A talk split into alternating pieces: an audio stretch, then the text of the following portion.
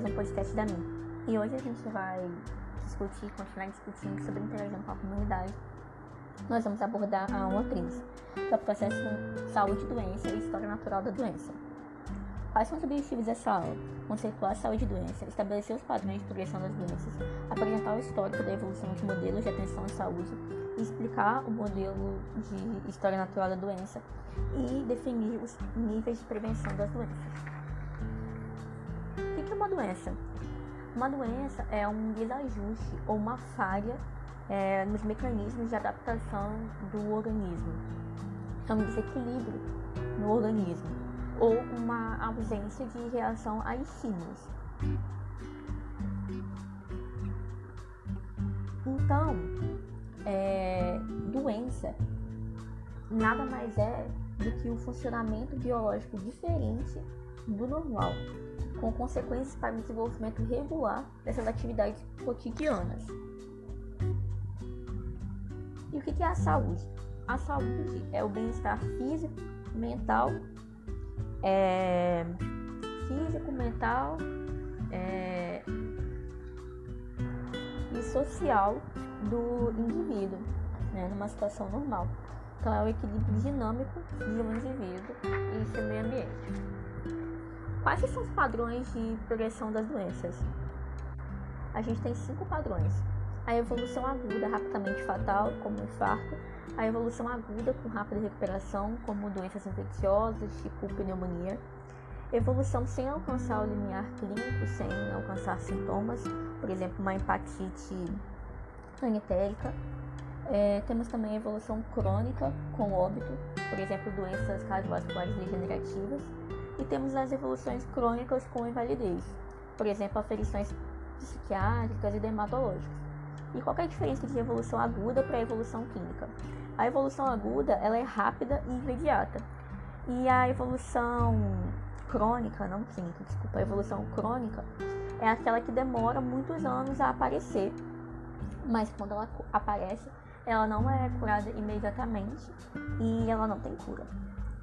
E aí, no quadro de evolução dessas doenças, a gente vai ter é, dois é, limites que vão definir o que, que é cada coisa.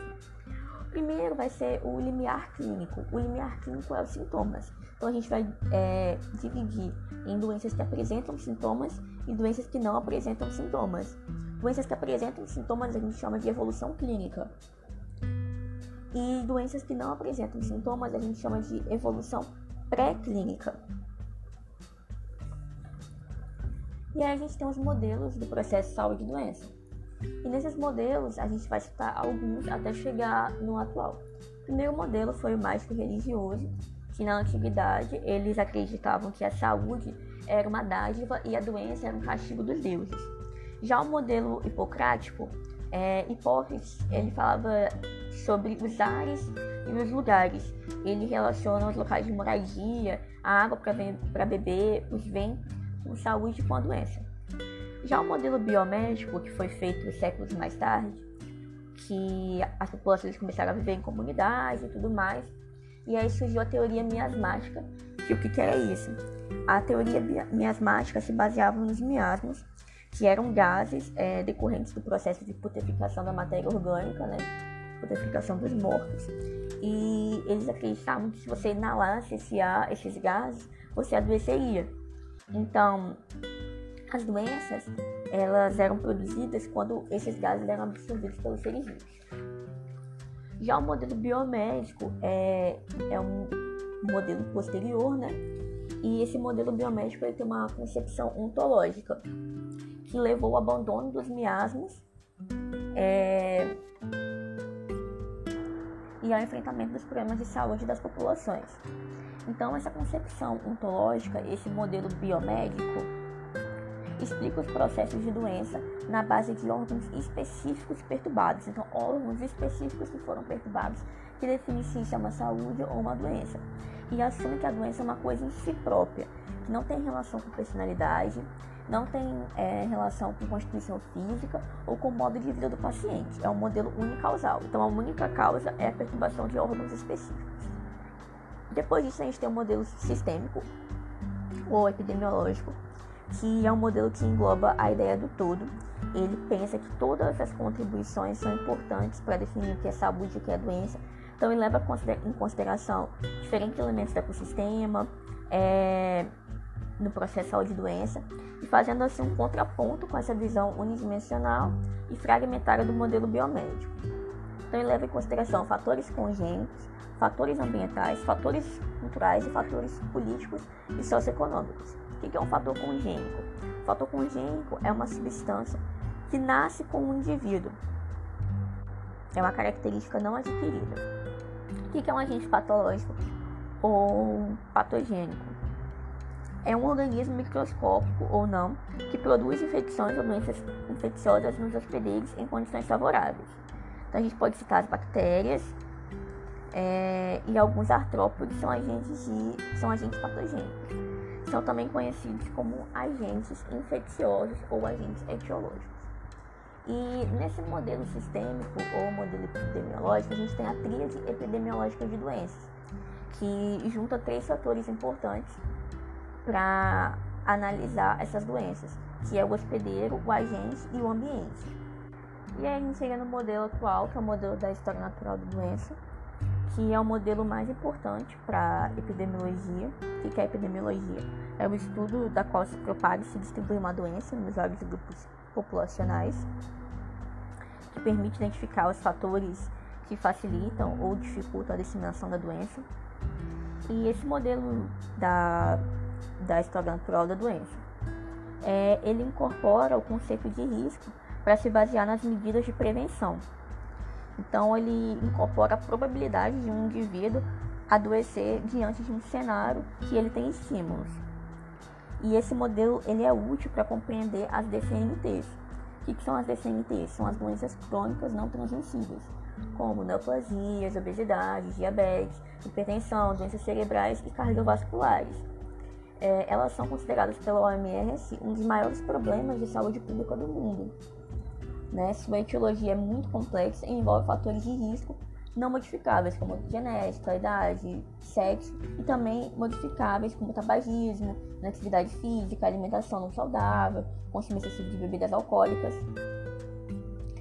E então, é, esses últimos, né, os modificáveis, eles têm relação com o estilo de vida e eles são passíveis de modificação. É, eu dei um exemplo quando estava falando dessas DCMTs de neoplasia. Mas o que, que é isso? Né? Neoplasia é o tumor pelo crescimento do número de células. É a, prolifer é a proliferação desordenada de células. Então pode ser um tumor benigno ou um tumor maligno.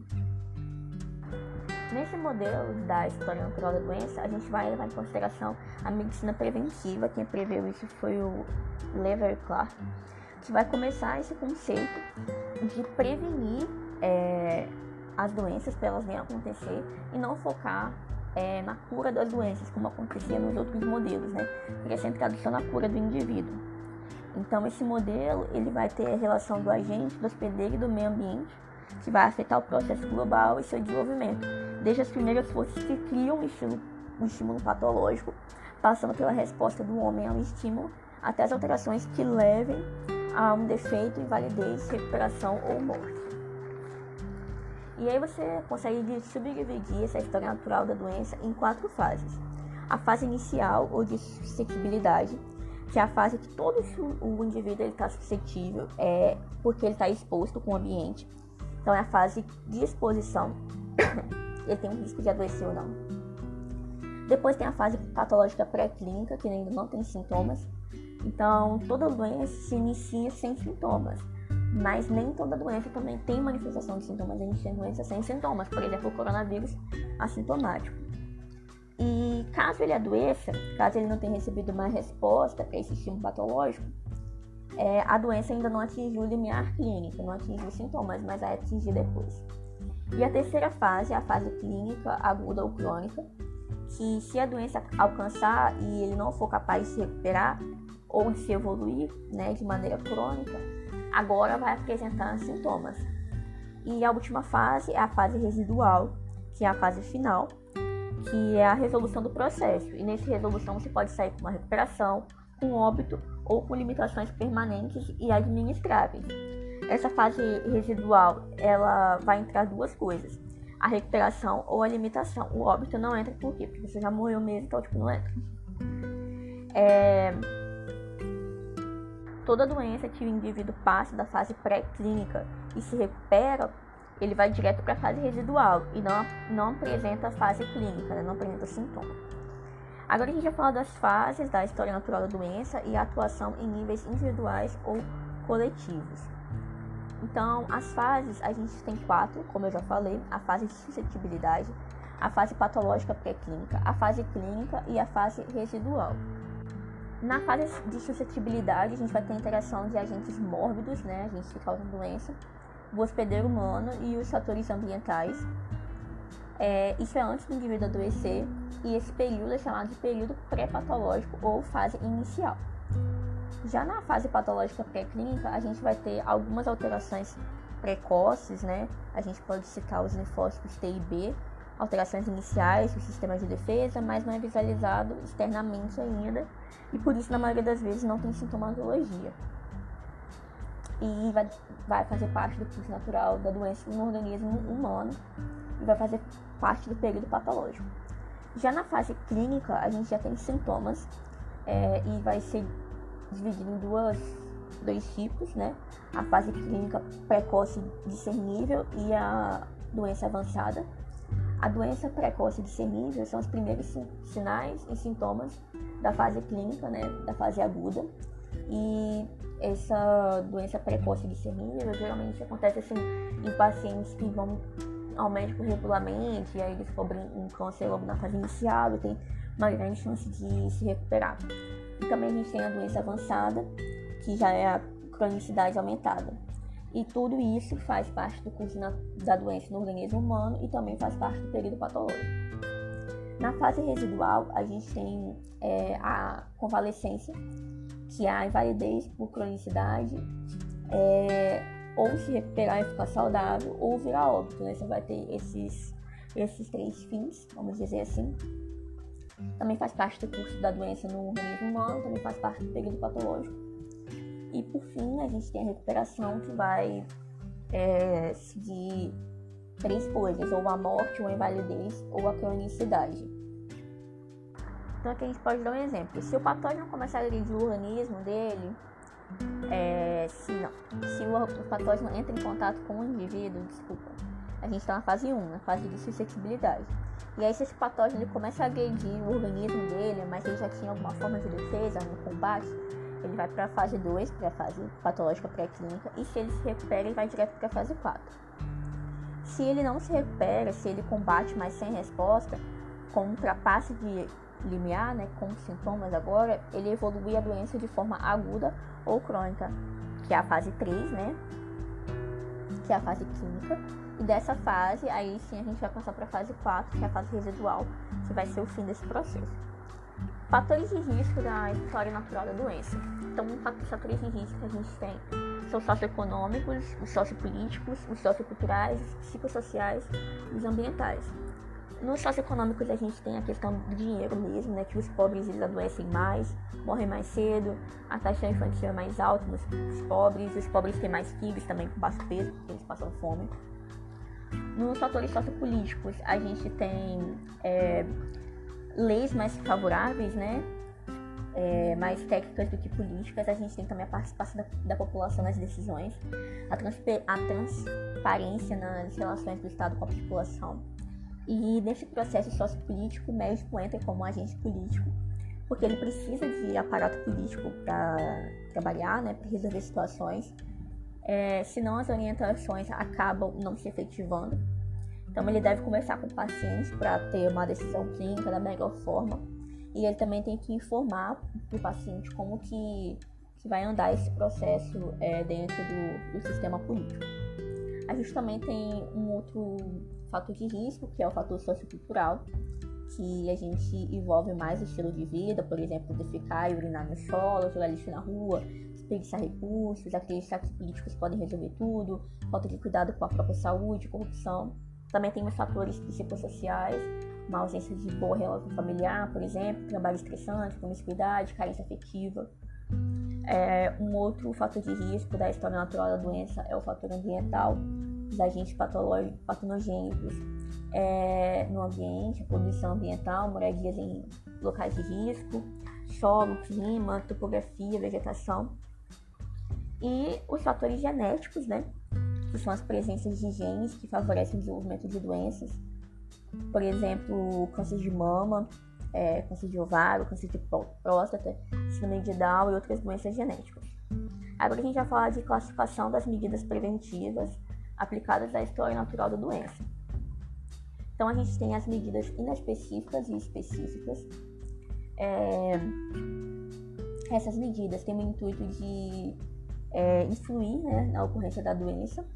E as medidas inespecíficas são as medidas gerais, que é para todo mundo, que faz bem para todo mundo, uma atividade física, alimentação saudável, lazer, é, dinheiro, qualidade do sono. É, envolve o bem-estar de todas as pessoas, no conceito amplo. E a gente tem as específicas, que são as restritas, que vão envolver técnicas particulares para lidar com cada dano é, à saúde, né? De maneira particular. Pode ser uma vacina, um uso preservativo, anticoncepcional, antibiótico. E aí a gente começa a discutir agora sobre prevenção primária, secundária e terciária. Essa prevenção primária vai ser no sentido de manutenção da saúde. E aí ela vai se dividir em dois blocos, né?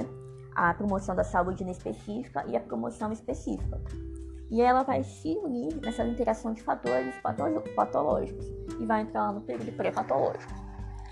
Já a prevenção secundária é a prevenção da evolução, é, de maneira preventiva ou curativa, mas prevenir de fato essa prevenção da evolução da doença. E ela pode ser feita de dois modos: pelo diagnóstico e tratamento precoce ou pela limitação do dano. Ela vai entrar no período patológico e vai seguir a linha de raciocínio de alterações precoces, primeiros sintomas e doença avançada. Já a prevenção terciária é a fase final do processo, né? vai entrar no sentido de reabilitação e vai entrar no sentido de convalescência, que, como eu já expliquei, é o período de recuperação em que, após uma doença ou enfermidade, há um processo gradual de restabelecimento de saúde, sendo as forças restauradas progressivamente ação o efeito de convalescer, de se recuperar, de recuperar as forças. E aí a gente. E a gente pode falar de cinco níveis de prevenção para essas doenças. A gente tem o nível de promoção da saúde, que é manter o bem-estar sem doença em particular, por exemplo, uma educação sanitária, uma alimentação e nutrição adequada. É, a gente tem a proteção específica, que é o impedir o aparecimento de determinada afecção por exemplo, uma vacinação, um exame pré-natal, quimioprofilaxia. A gente tem também o diagnóstico e tratamento precoce, que identifica o processo patológico antes dele aparecer sintomas, então rastreamento, exames periódicos de saúde. A gente tem também a limitação do dano, que vai identificar a doença, vai limitar a sua extensão e vai retardar complicações. E a gente tem a reabilitação, que vai desenvolver o potencial de resíduo como por exemplo é, a terapia ocupacional, treinamento de deficientes, melhoras nas condições de trabalho para os deficientes. E é isso.